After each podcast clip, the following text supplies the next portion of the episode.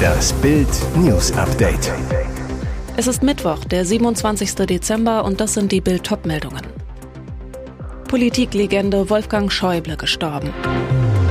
17.000 Mitarbeiter hoffen auf diesen Krisenmanager. Springt Peek und Kloppenburg bei Karstadt ein? Aus für den Kinderreisepass, was jetzt wichtig ist.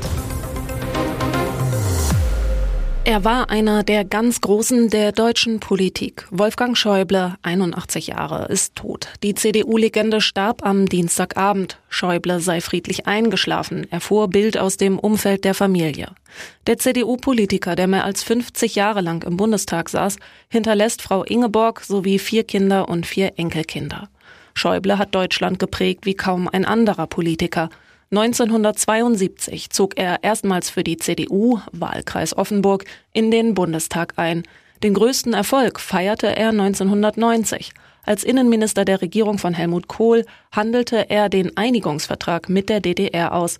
Die Wiedervereinigung, sie trägt maßgeblich die Handschrift von Wolfgang Schäuble. Den schwersten Schicksalsschlag erlitt Schäuble am 12. Oktober 1990. Ein psychisch Kranker schoss bei einem Wahlkampfauftritt in Oppenau in Baden-Württemberg auf den CDU-Politiker. Seitdem war Schäuble gelähmt, musste im Rollstuhl sitzen. Doch der CDU-Politiker kämpfte sich zurück bis ins zweithöchste Staatsamt. Von 2017 bis 2021 war Schäuble Bundestagspräsident. Zuletzt war es ruhiger um Schäuble geworden. Der CDU-Politiker hatte sich nach einem schweren Sturz seiner Frau im Sommer zurückgezogen und wollte jetzt mehr Zeit mit seiner Familie verbringen. Im November feierte Schäuble mit der gesamten Familie den 80. Geburtstag seiner Frau Ingeborg. Es war das letzte große gemeinsame Familienfest. 17.000 Mitarbeiter hoffen auf diesen Krisenmanager. Springt Pick und Kloppenburg bei Karstadt ein? Überraschung im Poker um die bange Zukunft der Warenhauskette Galeria Karstadt Kaufhof. Nach der Pleite des Mutterkonzerns Signa von René Benko ist als Retter plötzlich ein neuer prominenter Name im Spiel, Pick und Kloppenburg.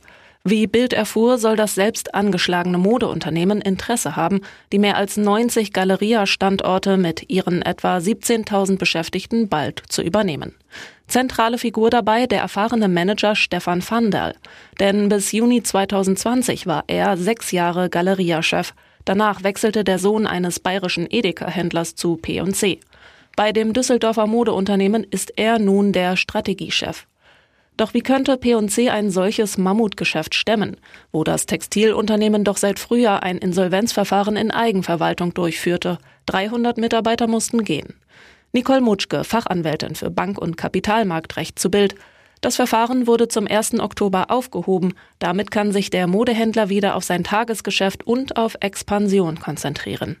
Eine Galeria-Übernahme wäre allerdings ein Kraftakt. Signa hatte sich für Anfang 2024 auf eine Finanzspritze von 200 Millionen Euro für Galeria Karstadt Kaufhof verpflichtet, zur Modernisierung zahlreicher Standorte. Diese Summe wird Signa im Zuge der eigenen Insolvenz kaum aufbringen können. Der Ösi-Konzern schuldet seinen Gläubigern mehr als eine Milliarde Euro. Wer Galeria übernimmt, müsste das 200 Millionen Loch stopfen. Immerhin, das Galeria Weihnachtsgeschäft soll die Erwartungen erfüllt haben. In jedem Fall ist das neue Kaufinteresse an Galeria ein Hoffnungsschimmer für die gebeutelte Belegschaft. Wer 2024 mit seinem Nachwuchs in den Urlaub will, muss aufpassen. Zumindest wenn Auslandsreisen geplant sind. Denn ab dem neuen Jahr wird der Kinderreisepass nicht mehr ausgestellt. Die Kleinen brauchen jetzt wie Mama und Papa einen Personalausweis oder Reisepass mit Chip. Wann wird der Kinderreisepass abgeschafft? Kinderreisepässe für unter Zwölfjährige waren schnell ausgestellt und kosteten gerade mal 13 Euro. Doch damit ist jetzt Schluss. Die Dokumente dürfen nur noch bis zum 31. Dezember 2023 ausgestellt, verlängert oder aktualisiert werden. Solange das Gültigkeitsende nicht erreicht ist, kann Ihr Kind aber noch damit reisen. Für ab 2021 neu ausgestellte Kinderreisepässe beträgt die Gültigkeitsdauer ein Jahr. Bei vor 2021 ausgestellten gilt die darin eingetragene Gültigkeit. Innerhalb dieses Gültigkeitszeitraums können die Dokumente verlängert werden. Wieso ist Schluss damit? Weil der Pass keinen elektronischen Chip enthält. Das macht ihn weniger sicher. Laut Bundesinnenministerium enthält dieser Chip unter anderem elektronische Sicherheitsmerkmale, die leicht zu kontrollieren und schwierig zu fälschen sind. Was sind die Alternativen und wie lange sind sie gültig?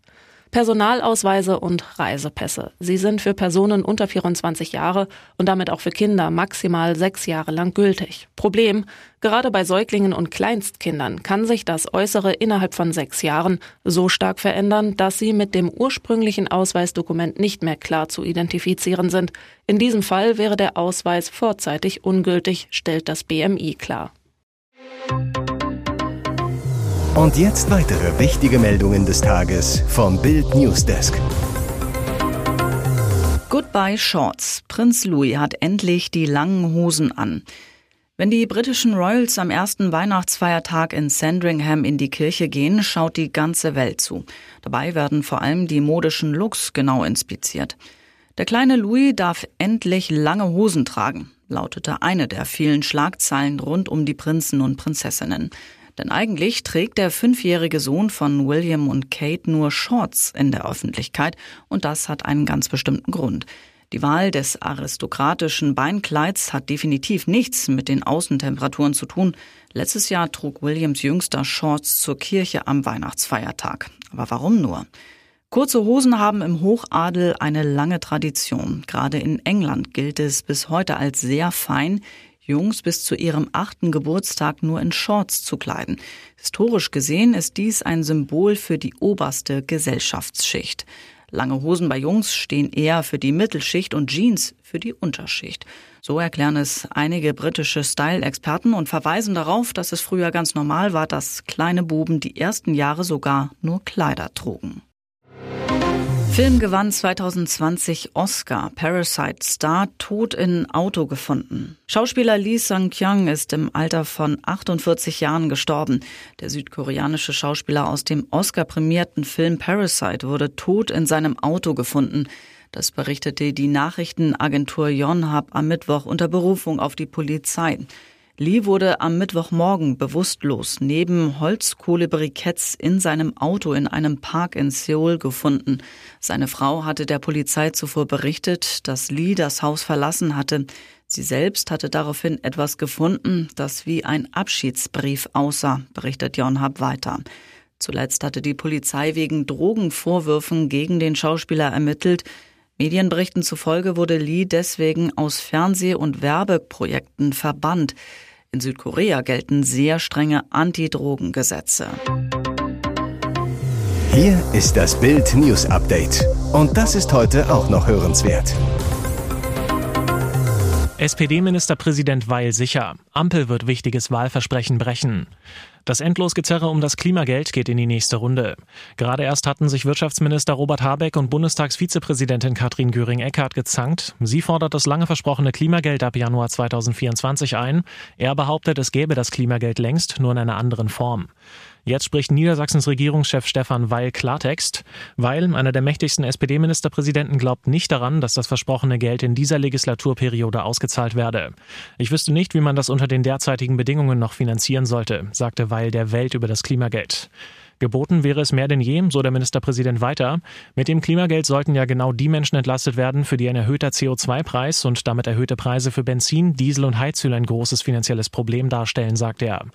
Das Klimageld war auch auf Druck der Grünen im Koalitionsvertrag verankert worden. Zuletzt hieß es, es könnte ab 2025 eingeführt werden. Aber es gibt noch nicht einmal ein Auszahlungssystem, stattdessen immer weniger Spielraum.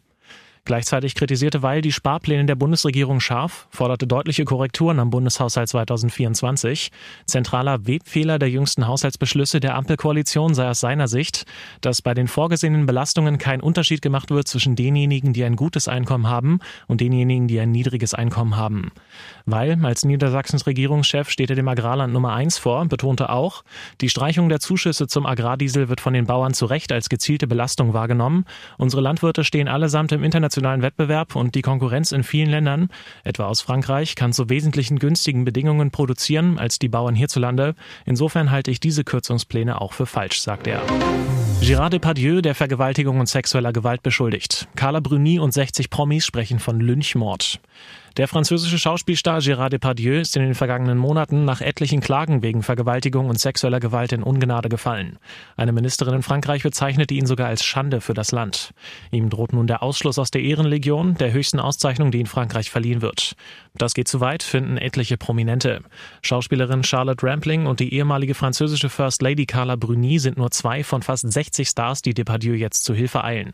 In einem offenen Brief in der französischen Zeitung Le Figaro, der am zweiten Weihnachtstag veröffentlicht wurde, schreiben die Promis, Gérard Depardieu ist wahrscheinlich der größte aller Schauspieler und weiter, wir können angesichts des Lynchmords, dem er ausgesetzt ist, nicht länger schweigen. Depardieu sei in der vergangenen Zeit Opfer einer Hasswelle geworden. Depardieu werde unter Missachtung der Unschuldsvermutung angegriffen, von der er wie jeder andere profitiert hätte, wenn er nicht so eine Kinolegende wäre. Weiter heißt es in dem Schreiben, wenn man Gérard Depardieu auf diese Weise angreift, ist das ein Angriff auf die Kunst.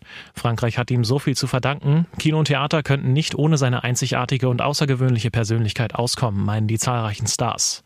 Der Megastar wurde 2020 wegen Vergewaltigung angeklagt und von mehr als einem Dutzend Frauen der sexuellen Belästigung und Übergriffe beschuldigt.